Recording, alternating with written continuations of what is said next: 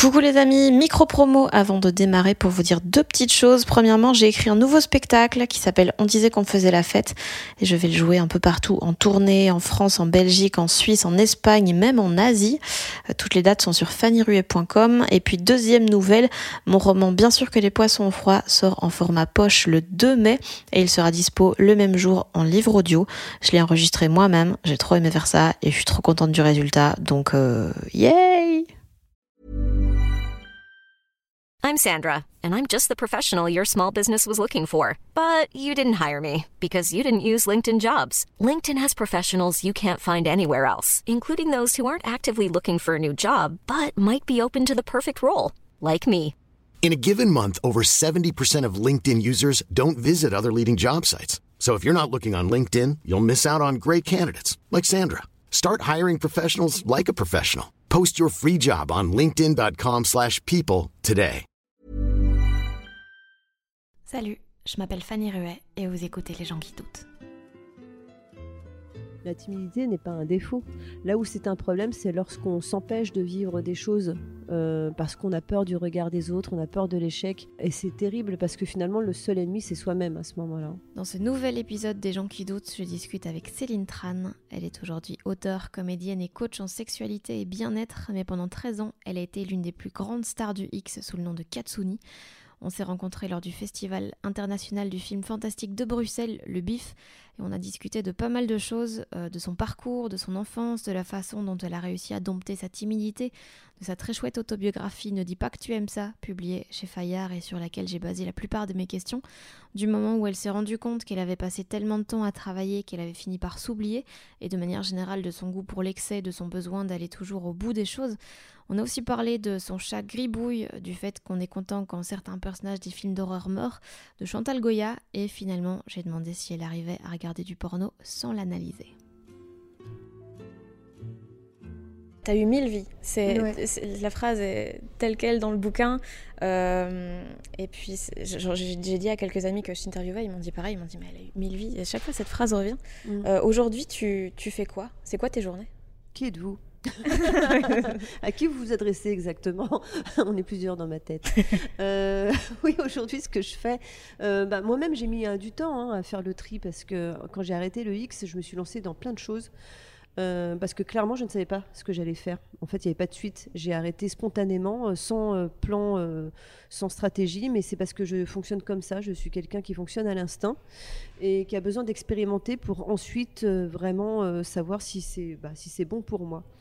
Et aujourd'hui, bah justement, c'est le bon timing pour me poser cette question, parce qu'aujourd'hui, tout ça, c'est structuré quand même au bout de six ans de- d'exploration. et euh, j'ai vraiment deux, euh, ouais, vraiment deux carrières. Il y en a une qui est dans l'édition en tant qu'auteur et scénariste. Alors, auteur avec mon, bah, mon, bouquin, là, qui a vraiment initié euh, l'écriture, avec donc qui s'appelle Ne dis pas que tu aimes ça chez Fayard, qui, qui est une manière de tourner la page par rapport à mon ancienne carrière et annoncer la suite. Et euh, aussi en tant que scénariste de bande dessinée, euh, j'ai euh, travaillé avec, avec Ankama pour la collection Doggy Bags et je continue aujourd'hui à, écrire. Donc j'ai des projets chez Glénat. Je suis aussi directrice de collection chez Glénat pour une collection adulte qui s'appelle Porn Pop. Donc voilà, et ça c'est l'édition. Et puis de l'autre côté, il y a toujours le rapport au corps qui pour moi est important parce que bah, c'est la continuité de ma carrière dans le X et surtout c'est l'envie de, de transmettre euh, et de conseiller grâce à cette expérience, parce que les gens euh, spontanément euh, me demandent des conseils. Donc c'est parti de là. Aujourd'hui, je suis coach en, en sexualité et plus largement en bien-être, parce que ce qui m'intéresse, c'est pas quand on parle de sexualité, c'est pas juste, bah, c'est pas juste le cul, c'est le rapport au corps, à l'image, à l'identité et, et voilà, coach et auteur directrice de collection. Ça t'a jamais fait peur de de pas savoir où, où t'allais Parce que. Si. Ok. Bien sûr que si, j'ai eu plein de, périodes de doute, de questionnement, euh, des moments où j'avais l'impression de faire erreur, de régresser aussi. Mais en fait, ces moments, ils sont utiles. Euh, la peur n'est pas forcément... euh, D'ailleurs, c'est drôle parce qu'on en parle en hypnose. Je me suis formée en hypnose et on, et on le précise vraiment. Euh, toutes les émotions sont bonnes à vivre. simplement, il faut pouvoir justement les rééquilibrer pour pas qu'elles nous freinent. Et la peur est utile parce que la peur, c'est aussi ce qui va permettre à un moment donné de bah, justement d'être alerté, d'être vigilant, de, se dire ok, là peut-être que je vais un peu trop loin, là je prends peut-être des risques qui, me mettent en danger. Euh, mais c'est bien de douter en fait, c'est bien de se retrouver dans des moments où on ne sait pas, parce que je crois que c'est là qu'on va vraiment trouver ce qui, euh, ce qui touche à l'essentiel. Qu'est-ce que je veux vraiment au fond de moi? Et euh, c'est pas très agréable à vivre, mais je pense que c'est utile. Et je cite toujours comme exemple bah, les, les, films cultes qu'on connaît tous, comme Star Wars ou euh, ou comme Le Seigneur des Anneaux, enfin tous ces films épiques où on suit des héros, il y a toujours un moment donné où le héros, il a un moment dans sa quête où il va se retrouver seul, où il a plus de points de repère, il a tout perdu, et euh, mais c'est ce qui va faire qu'il va pouvoir se reconstruire. Regardez Rocky. tout est dans Rocky. Toutes les réponses sont dans Rocky. Une leçon de vie. Elle était comment ton enfance? Euh, j'ai été gâtée, protégée, parce que j'étais la seule fille euh, de ma famille et le, la, dernière. J'ai une enfance très heureuse. L'adolescence, beaucoup moins, parce que c'est après c'est un rapport au corps qui change.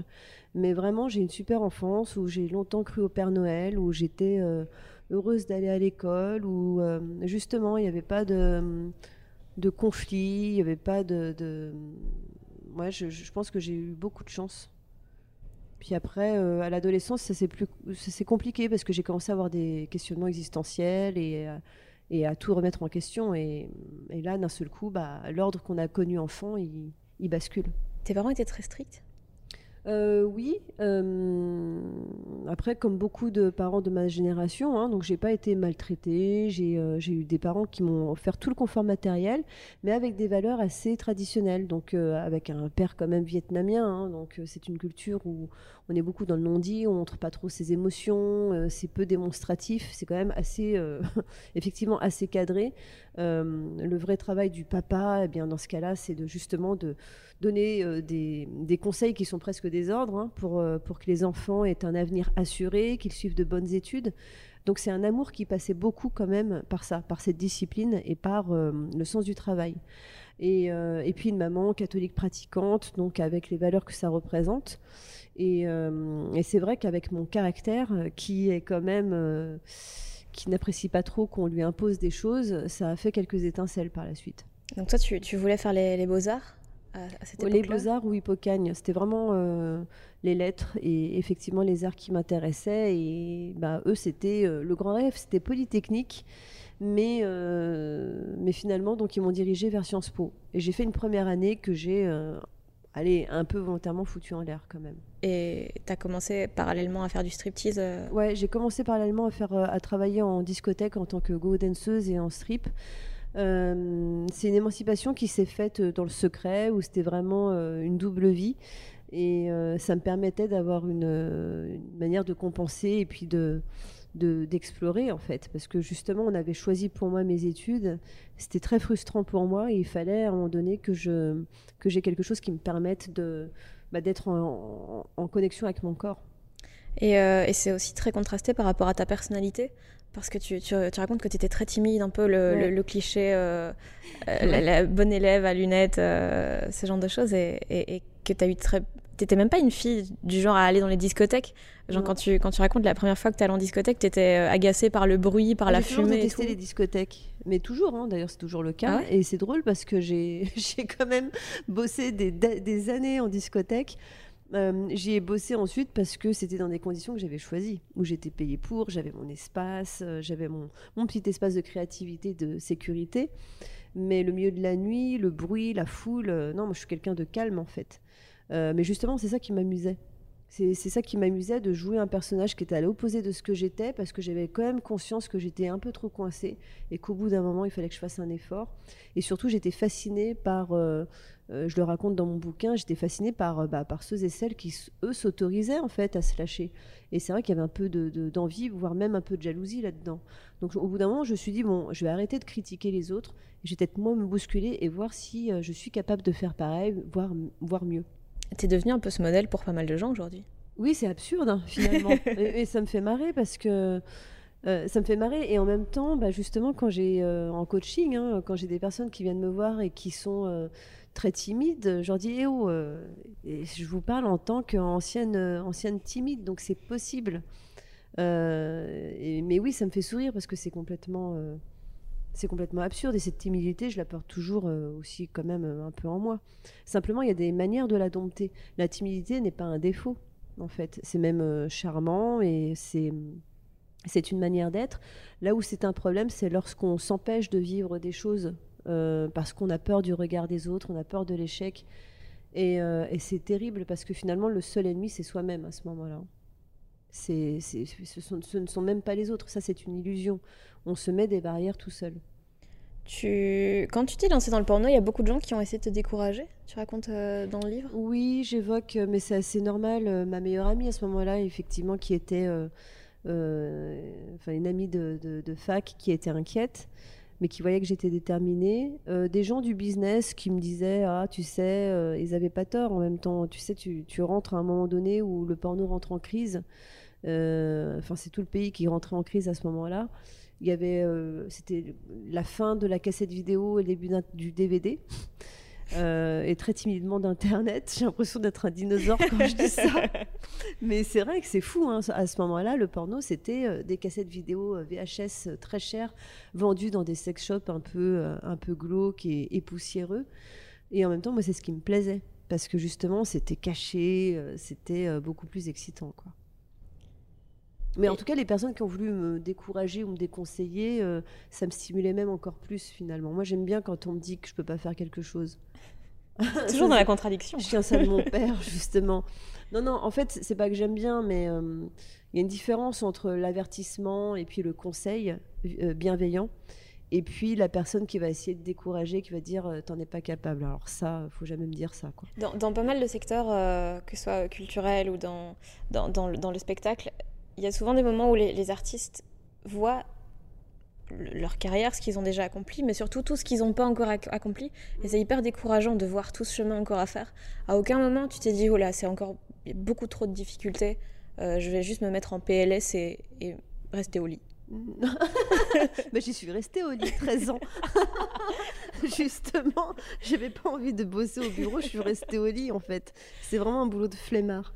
Mais euh, euh, non, parce que je me projetais pas en fait. Je vivais les choses euh, au présent. Il y a certaines actrices qui ont été très stratégiques, très carriéristes, qui vraiment ont pensé au côté financier, star system. Et non, moi, c'était pas déjà, je voulais pas du tout être une star. Euh, et euh, bah, justement, je suis euh, détachée de cette angoisse-là parce que pour moi, c'était OK, je vais voir ce qu'il y a à vivre. Si mes parents le découvrent, j'arrêterai.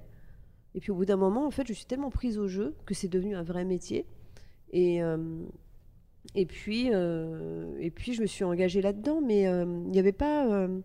je savais ce que je faisais, je le faisais de manière professionnelle, mais j'étais pas en train de me dire dans deux ans, dans cinq ans, il faut que je sois à tel niveau je ne me suis pas mis cette pression. C'était en gros, tant que je prends du plaisir à faire ce que je fais, je continue.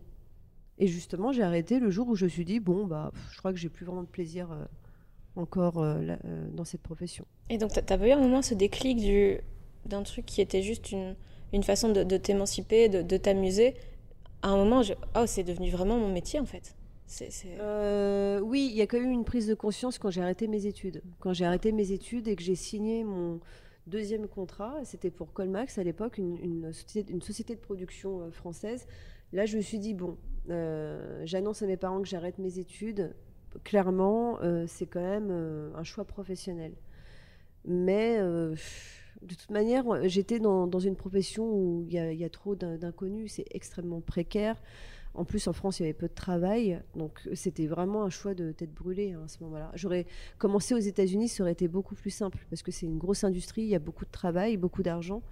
Euh, c'était clairement irresponsable hein, ce que je faisais à ce moment-là, mais euh, j'avais 22 euh, ans et bah ouais, je, ça va aussi avec l'âge probablement.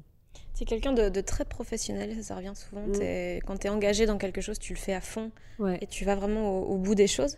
Euh, à un moment, tu étais tellement obsédée par ton travail que tu t'es un peu. Euh, que, tu as pensé à Katsuni, mais plus à Céline. C'est ce que tu expliques dans le bouquin. Comment on se rend compte qu'on a perdu cet équilibre? Euh, on s'en rend compte quand on réalise qu'il n'y a plus personne qui vous appelle par votre prénom.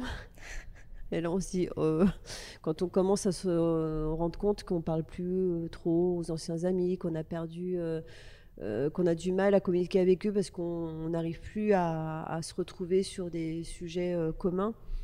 quand la distance est trop forte avec les gens qu'on aime, c'est vrai qu'il faut commencer à se poser des questions. J'ai eu quand même des moments dans ma vie où je suis beaucoup écartée de ma famille, où je me suis retrouvée quand même très isolée.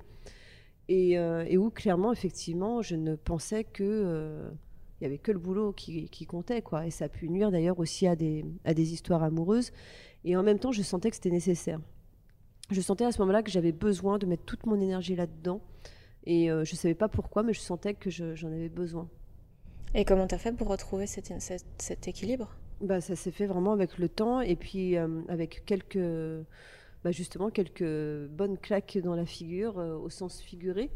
Euh, c'est-à-dire que après, je fonctionne pas mal comme ça. J'ai tendance, moi aujourd'hui, parce qu'aujourd'hui il y a quand même plus de maturité, il était temps, mais j'ai souvent fonctionné euh, par saturation.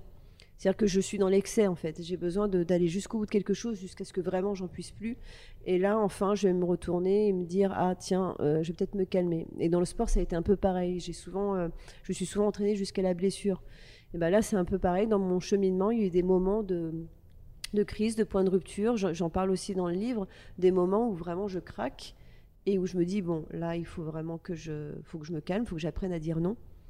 Euh, et ce qui est difficile, et d'ailleurs c'est encore un peu difficile aujourd'hui, c'est que j'ai toujours considéré que lorsque j'aimais faire quelque chose, c'était pas vraiment du travail, même en étant pro, mhm. même en étant rémunéré. Euh, le problème, c'est que j'aime, enfin le problème, j'aime tout ce que je fais. Je ne fais que des choses que j'aime. Donc du coup, j'ai toujours l'impression de ne pas bosser, mais en même temps, tout ça, c'est beaucoup d'énergie. Mhm. Donc euh, je, c'est un peu le, danger quand on aime ce qu'on fait, c'est que bah on compte pas. Et euh, en attendant, bah, le corps, lui, euh, il fatigue, il y a le stress aussi. Donc voilà, j'ai eu des, moments, en fait, où vraiment, euh, j'arrivais, bah, j'étais épuisée et j'avais besoin, à un moment donné, de me retirer, de me dire, OK, là, je vais me poser, je vais peut-être changer ma manière de travailler, faire de nouveaux choix. Aujourd'hui, tu es... es... heureuse, en fait, avec tout ce que, ce que tu as réussi à faire, à mettre en place dans des domaines totalement différents et T'as vraiment trouvé ton équipe. Il y a, une notion de trouver sa place qui revient très souvent dans le livre. Oui, oui, mais c'est ça le plus important en fait. Aujourd'hui, tu l'as trouvé? Oui, oui, oui, complètement. Je l'avais euh, quand je faisais du X, mais en même temps, on me disait que c'était pas ma place. Certaines personnes disaient, mais qu'est-ce que tu fous dans ce boulot? Fais autre chose. Enfin, et ça me vexait en fait. Je disais, ben, je vous emmerde, j'ai réussi. C'est quand même la mieux placée pour savoir où elle est ta place. Et pourtant, euh, une fois, c'est un réalisateur qui m'a dit ça. Euh, j'étais très contente de bosser avec lui. On s'entendait super bien. Il faisait des films magnifiques. Et à un moment donné, justement, il me dit, mais qu'est-ce que tu fais dans ce, dans ce boulot? Et même des, d'autres, enfin voilà, des, des, personnes de l'équipe technique me disaient, mais vas-y, fais du cinéma traditionnel. Et je dis, mais non, mais moi j'ai ma place ici dans le porno. Donc je l'ai créé cette place. Mais vraiment, effectivement, je pense qu'elle a ma place aujourd'hui, elle est, elle est dans le coaching et dans l'écriture. Parce que là, vraiment, ça a du sens, dans le sens où je, bah, je peux justement l'utiliser, euh, utiliser toute cette expérience pour, euh, pour transmettre et conseiller. Et, au contraire, quand tu as arrêté le porno, les gens voulaient te remettre dans cette case en te disant qu'on n'en sortait vraiment jamais. Oui, il y en a encore qui me le disent. Euh, alors bon, il y en a qui le disent de manière très mignonne en disant mais tu sais, dans notre cœur, tu resteras toujours Katsuni. Et ça, c'est plutôt mignon parce qu'ils ont une nostalgie. Et au contraire, moi, je trouve que bah, ça veut dire que j'ai bien réussi. Euh, le fantasme est toujours vivant pour eux, donc tant mieux. Et euh, il y a d'autres, mais je les laisse euh, ronchonner dans leur coin et ça me fait, en fait, ça me fait doucement marrer parce que je me dis, bah dis donc, waouh, si vous, enfin, votre esprit est un peu limité, quoi. mais certaines personnes, oui, oui, tu seras jamais capable de faire autre chose. Personne ne s'intéressera à toi sous ton nom Céline Tran. Personne ne voudra bosser avec toi tant que tu es habillée. et et en fait, euh, bah, ouais, bah, en fait, ils ont le droit de le penser. Moi, je, en attendant, je fais ce que j'ai à faire. Vu que tu as énormément bossé pendant 10 ans, euh, ça prenait beaucoup, beaucoup de place dans ta vie. Et quand tu as arrêté, tu as eu un énorme vide à combler. ouais. Il a fallu te retrouver, vraiment, refaire une identité, en fait, que tu avais façonnée sur, euh, sur le travail. Ouais. Et ça, tu as, compensé en quelque sorte par le sport et par. Ouais, complètement. J'avais beaucoup d'énergie et d'un seul coup, je me suis dit, mais qu'est-ce que je vais faire de toute cette énergie que j'utilisais dans les tournages, qui est aussi bah, qui est une énergie sexuelle quand même. Et, euh, et du coup, euh, j'ai d'ailleurs vécu une, une période d'abstinence, ça m'a fait du bien, pour me permettre de me reconnecter à mon corps et de retrouver euh, des sensations, retrouver vraiment... J'avais envie aussi de de faire le tri entre les pratiques sexuelles que j'avais aimé euh, parce que le porno me les avait apportés et ce que j'aimais moi vraiment parce que j'étais dans une telle mécanique, une telle répétition qu'au bout d'un moment je me disais mais merde en fait c'est quoi ma sexualité? Qu'est-ce que j'aime vraiment? Donc il a fallu prendre le temps. Et, euh, d'ailleurs ce qui me rassure c'est que effectivement euh, non non enfin il y a beaucoup de choses que j'ai fait dans, dans, le porno que je continue de faire parce que ça fait partie de moi en fait. Euh, bon, je m'habille beaucoup moins en soubrette, par contre. Mais oui, j'ai utilisé le sport vraiment pour, euh, pour, euh, pour rediriger cette énergie. Et ça m'a fait énormément de bien de, de, me retrouver au milieu de personnes qui étaient beaucoup plus performantes que moi, plus jeunes, qui m'appelaient par mon prénom. Et en fait, ça a été une super leçon d'humilité parce que. tu reprends à zéro, en fait. Parce qu'il faut, reprendre à zéro. on débute. Euh, un peu comme dans le porno aussi, il y a des blessures, il y a aussi une cadence, donc on apprend à, se réguler. Et, euh, ça, m'a fait, ouais, ça fait énormément de bien. Et après, justement, là aussi, j'ai dû trouver un équilibre. Vu que dans, le porno, tu étais un personnage, mm. quand tu t'es retrouvé sous ton nom à toi, tu n'avais plus rien derrière lequel te retrancher. Bien. Ah ouais, Ça, ça te fait pas peur? Non, ça m'a libérée en fait. Euh, je savais que professionnellement, je me tirais une balle dans le pied parce que j'avais, bah, j'avais construit une marque. Et je savais aussi que les gens qui voulaient travailler avec moi ensuite bah, voulaient Katsuni en fait. Et c'est normal, ils voulaient profiter de cette, notoriété. Mais pour moi, c'était vraiment un symbole très fort. Je revenais à moi, donc il fallait que je reprenne mon nom. Et, tant pis si ça, euh, tant pis si ça m'empêchait d'avoir certains contrats en fait. Ça a pu faire le tri justement dans, dans mes relations professionnelles. Et euh, après, il a fallu euh, bah, changer d'image aussi, proposer d'autres choses il a fallu moi aussi que j'abandonne Katsuni parce que c'était facile hein, de poster des photos euh, sur Twitter en étant aguicheuse, euh, en étant dans la séduction. Et après, je me suis rendu compte qu'il était temps que j'arrête avec cette, euh, ce rapport à la séduction. Et je me suis dit, merde, je vais poster quoi maintenant bah, Des photos de chatons. Mais c'était une, c'était une bonne chose de, justement de se détacher de ça.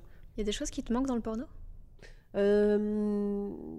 En fait, je, comment dire, il n'y a aucune raison pour moi de. Enfin, c'est sûr, jamais je retournerai là-dedans parce que c'est vraiment euh, du passé et ça ne pourrait plus rien m'apporter.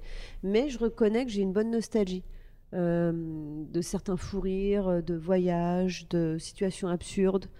Euh, finalement, c'est plus le côté drôle que sexuel qui, qui peut manquer. Et puis les shows aussi dans les clubs de strip américains, ça c'était vraiment cool quand tu voyageais. Euh. Bah ouais, de se retrouver dans des décors de films qui font penser aux films de Tarantino ou de Robert Rodriguez. Ah. Euh, c'est génial, quoi. En plus, les Américains, ils ont un rapport. Euh, bah, en, France, il n'y a pas trop de clubs de strip. Et là-bas, c'est vraiment dans la culture. Et puis les gens, les, les hommes comme les femmes lancent des, des billets pendant que la fille danse. Il y a une super ambiance, en fait. C'est très festif. Quand tes parents ont appris que, que tu faisais ce métier-là, ils ont, ils ont été assez, assez déçus. Et tu as cette, as cette, as cette phrase dans le bouquin qui est, qui est assez atroce, je trouve. C'est En moi grandit le sentiment de ne pas être assez, mais si j'ai le droit de réussir, je veux aussi celui d'échouer. Mm. Tu trouves qu'on se laisse pas assez le droit d'échouer? Bah oui, on est dans une société de performance. Euh, on se distingue par la performance. Et d'ailleurs, c'est ce que j'ai fait. Euh, et le problème, c'est que d'ailleurs, ça, dans la sexualité, ça crée des troubles. C'est qu'à force de, croire qu'on doit toujours être fort et parfait et, performant, on finit par, euh, bah, par ne pas l'être, justement, parce qu'on se déconnecte. Et euh, je crois qu'être libre, être autonome et grandir, c'est ça. C'est c'est pas simplement construire une carrière et être ambitieux, c'est aussi de prendre ses responsabilités et d'accepter qu'à un moment donné, bah, justement, en faisant des choix, on peut se planter. Et en fait, ça va, quoi. Enfin, on va pas mourir parce qu'on s'est trompé euh, d'études ou euh, qu'on a fait le mauvais choix. En fait, c'est, euh, bah, faut en tirer des leçons et puis rebondir là-dessus. Bah, il y a des choix, des mauvais choix qui coûtent très cher, c'est vrai. Et je comprends que bah, des parents attentionnés veuillent le meilleur pour leur enfant. Mais le problème, c'est qu'en choisissant à la place de l'enfant, on ne le rend pas autonome. On lui apprend en fait à, suivre le choix des autres. Et euh, justement, en éduquant une, je pense, une petite fille, en lui disant non, non, mais écoute, nous, on sait, on sait mieux que toi.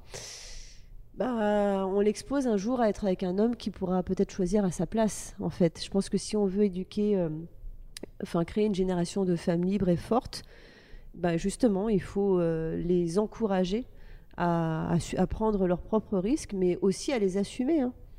Et, arrêter aussi de, d'accuser les autres ou le système d'abuser, en fait. C'est, donc voilà, c'est j'ai perdu le fil de ce que je disais, mais euh, finalement, ouais, je, pense que c'est important d'apprendre à, être autonome et euh, être libre, c'est ça. Être libre, c'est être, euh, c'est avoir cette possibilité bah, de, de, faire des choix qui vont nous épanouir, mais qui vont parfois aussi nous blesser. Et, puis après, bah, justement, il faut les, tout simplement les accepter. Et à un moment, tu as eu l'impression d'être aliéné à cette liberté?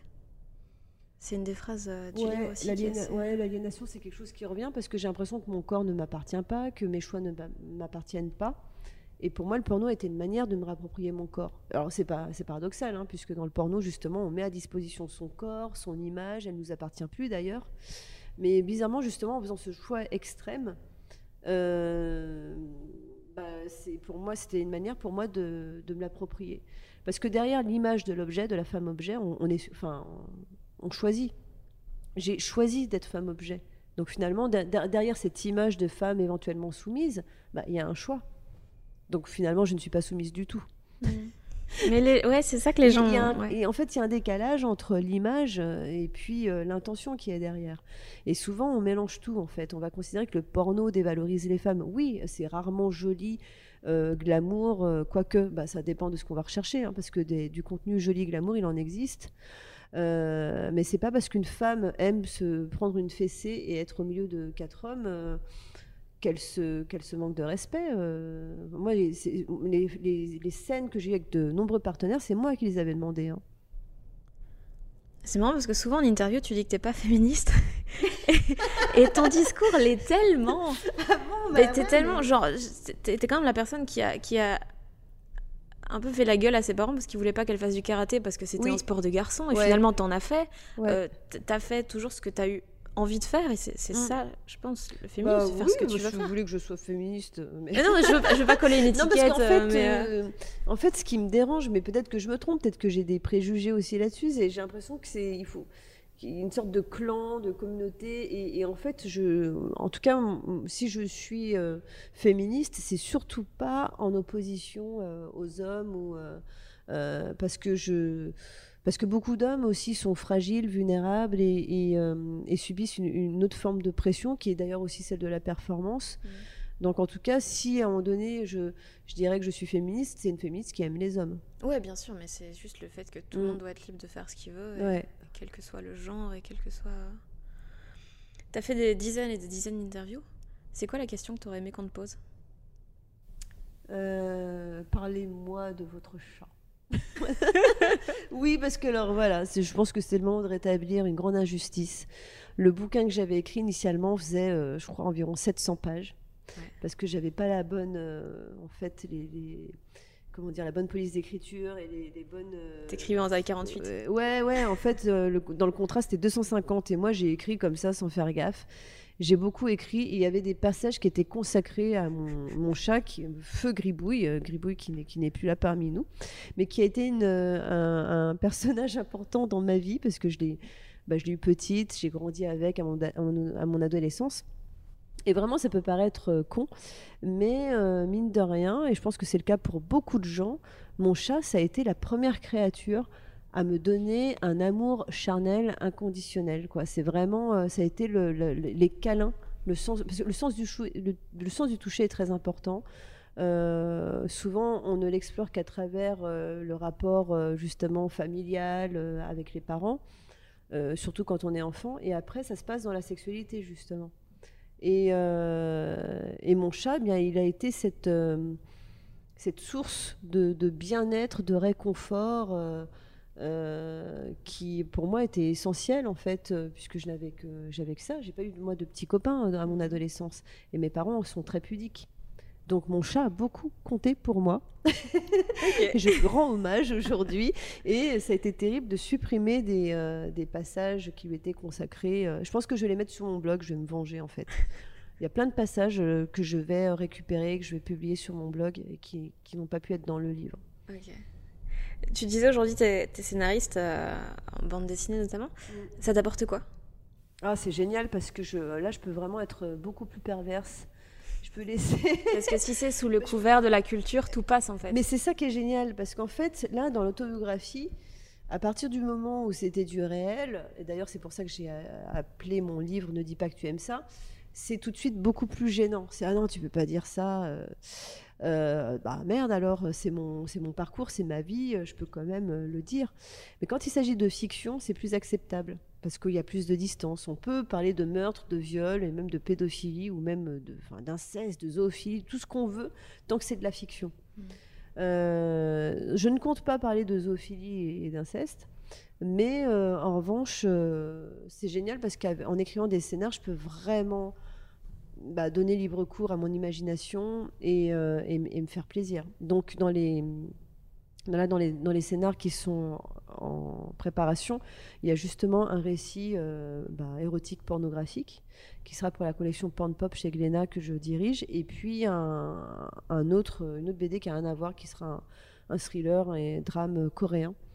Euh, extrêmement sombre parce que je suis fan de, de films coréens. Et d'ailleurs, je vais en voir euh, un tout à l'heure euh, au bif. Oui, parce qu'on au bif. On est au bif. Euh, à ne pas confondre avec bifle, parce qu'à un moment donné, j'ai. Ça peut être un festival aussi.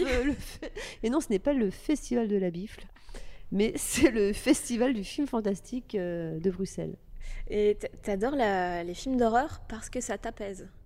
Oui, alors les gens me regardent bizarrement quand je dis ça. mais pour moi, un film d'horreur est très similaire à un film porno. Euh, dans le sens où il va générer de l'adrénaline, où clairement on sait très bien ce qui va se passer. Et on veut surtout qu'il remplisse cette promesse de nous, de nous, faire sursauter, de nous faire, euh, voilà, de nous faire réagir. Et euh, moi, les films d'horreur, la plupart du temps, me, me font rire, surtout. après, ça dépend. Il y a différents films d'horreur quand même. Il y a différents degrés. J'aime pas le torture porn, par exemple. J'aime pas les films qui se complaisent dans les scènes de, de torture. Mais, mais ouais, ça me libère. Parce qu'en fait, on peut euh, il y a un côté très naïf, très. Euh, euh, enfin, je sais pas, quand on voit un personnage un peu. Enfin, la bande de jeunes qui part en forêt, qui sont un peu écervelés, qui rient trop fort, on se dit Ah ouais, bah vous l'avez cherché. Vous, l'avez cherché. Et qu'on voit toujours le personnage de la blonde qui dit Ah, je vais aller me balader dans les bois ou, je vais aller nager, il est minuit. Enfin, et on se dit Oui, bon, bah, elle, elle a cherché. Et en fait, je trouve que c'est assez jouissif de dire ah, C'est bon, toi, tu, non mais c'est bon, tu mérites de mourir salement. Et, la série Destination Finale, je trouve qu'elle est, vachement bien pour ça. Parce qu'en fait, on trouve très vite une excuse en se disant Non, mais c'est bon, tu vas chez le dentiste, si tu mérites de mourir, quoi. Au bout tu vas faire des UV, tu mérites de mourir. Et en fait, je trouve que c'est super drôle. Et, mais d'ailleurs, tu es, assez proche, j'ai l'impression, du milieu euh, youtubeur, podcasteur, stand-up euh, à Paris. Euh, bah, c'est une petite communauté finalement. Mais tu pourrais faire de la, de la comédie, toi Écrire de la comédie? Euh, ça m'intéresse d'écrire euh, du ouais pour d'écrire des scénarios pour le cinéma. J'avais fait une expérience de stand-up aussi à, la nouvelle ah scène. Euh, et ça avait été une très bonne expérience où je parlais de mon rapport aux fans, des messages que je recevais. Et mais après c'est difficile de tout faire. Oui, évidemment. C'est surtout ça. donc je, je, réfléchis peut-être à faire mon propre podcast. parce que j'aime beaucoup ce, rapport aux gens. En fait, j'aime beaucoup le, le fait d'utiliser la voix pour, euh, pour être dans l'esprit des gens, qu'ils puissent euh, justement écouter quand ils le souhaitent. Il y a un rapport très intime là-dedans. Euh, mais voilà, donc écrire pour le cinéma, pour la télé, oui, pourquoi pas. Mais, mais c'est pas, en tout cas, c'est pas prioritaire par rapport au coaching, par exemple. Euh, dernière question un peu débile, après je, te laisse filer. Ah, question débile, réponse débile.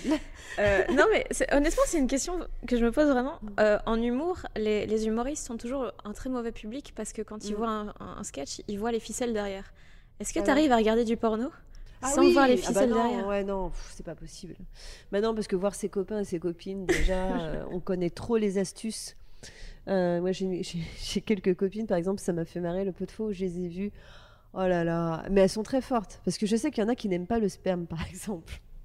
C'est la partie croustillante de l'interview.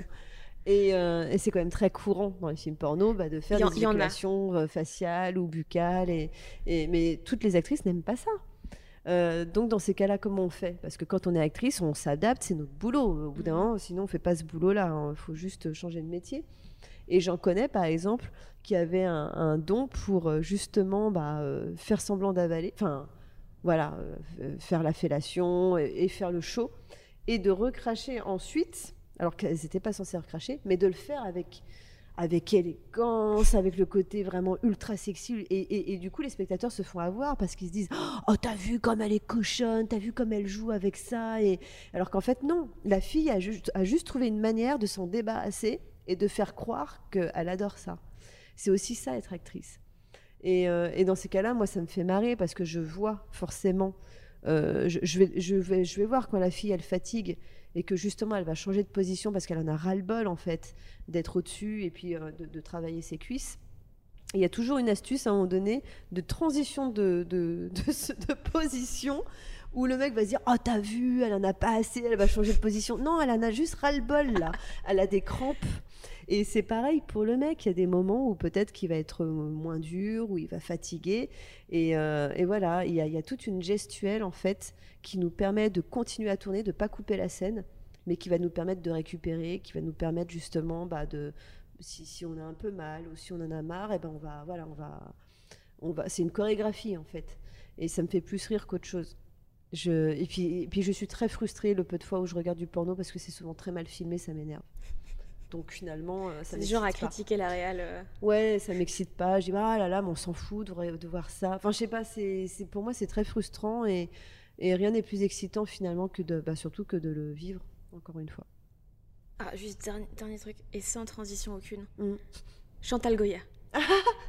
oui, à Chantal Goya. J'ai vu ta vidéo de la veillée où t'expliques ouais, ça. Ma rencontre tellement beau et touchant comme histoire. est tellement improbable. Oui. Surtout. Ma vie n'est faite que d'événements improbables. Et donc, tu as, rencontré Chantal Goya. Ouais. Et tu été. jalouse, hein euh, je suis trop jeune, honnêtement. Moi, si tu me dis euh, Laurie, là, je, là je, je, décède. Mais, mais Chantal Goya, ouais, ça me parle moins. Mais genre, tu l'as rencontré et tu as, été beaucoup plus touchée qu'en rencontrant des oui, qu'en voyant Eminem, où euh, j'ai croisé Eminem, j'ai vu Mike Tyson j'ai vu quelques. Ouais, je, me suis retrouvée par erreur dans la suite d'Eminem. Ça, c'est encore une autre histoire. On l'a tous fait. oui, voilà. Oh, tiens, bonjour. Et euh, moi, j'étais pas seule. Hein. Mais je m'en foutais. J'ai dit, ah, c'est cool, c'est Eminem. J'aime bien sa musique, mais je m'en fous de le rencontrer. Euh, mais Chantal Goya, bah, c'est surtout. Voilà, c'est connecté à l'enfance. Et dans ces cas-là. Euh, on la regarde, euh, bah, je l'ai regardée avec des yeux d'enfant. Donc vraiment, c'était pour ça que je, cite le collège Foufoufou pour ceux qui connaissent. Au moment où j'étais face à elle, j'avais l'impression d'être euh, vraiment, euh, je mesurais. C'était la Céline de la rue des Cigognes. Ouais, j'étais vraiment la gamine. Et ça a été une belle rencontre. Donc vous pouvez vraiment écouter les récits complets donc sur YouTube. Moi, je mettrai le lien dans la, la veillée. Euh, mais c'est pour vraiment montrer que finalement, euh, à ce moment-là, la, célébrité, le passé, ça ne ça compte pas. Quand on est face à quelqu'un qui a compté euh, pour soi, on, redevient gamin et ça, c'est génial. Donc quand il y a des gens qui viennent vers moi, qui balbutient, qui trébuchent, qui sont tout rouges et qui me disent vous avez bercé mon adolescence et qui sont émus, ça me fait marrer parce que je trouve ça vraiment c'est absurde et en même temps ça me touche et surtout bah, je, comprends ce qu'ils peuvent éventuellement ressentir. C'est quoi la chose dont tu es la plus fière dans ta vie? Euh, bah, D'être intègre en fait. D'avoir toujours... Euh, ouais, je, je, suis entière en fait et, et c'est ce qui me permet d'être heureuse aujourd'hui. J'espère que ça vous a plu. Toutes les références faites dans cet épisode sont disponibles en description. Vous pouvez retrouver Céline Tran sur Facebook, Twitter et Instagram. Et n'hésitez pas à vous abonner à ce podcast via votre application préférée. Et pour être tenu au courant des prochains épisodes, vous pouvez aussi me suivre sur les réseaux sociaux. Vous me trouverez en tapant Fanny Ruet.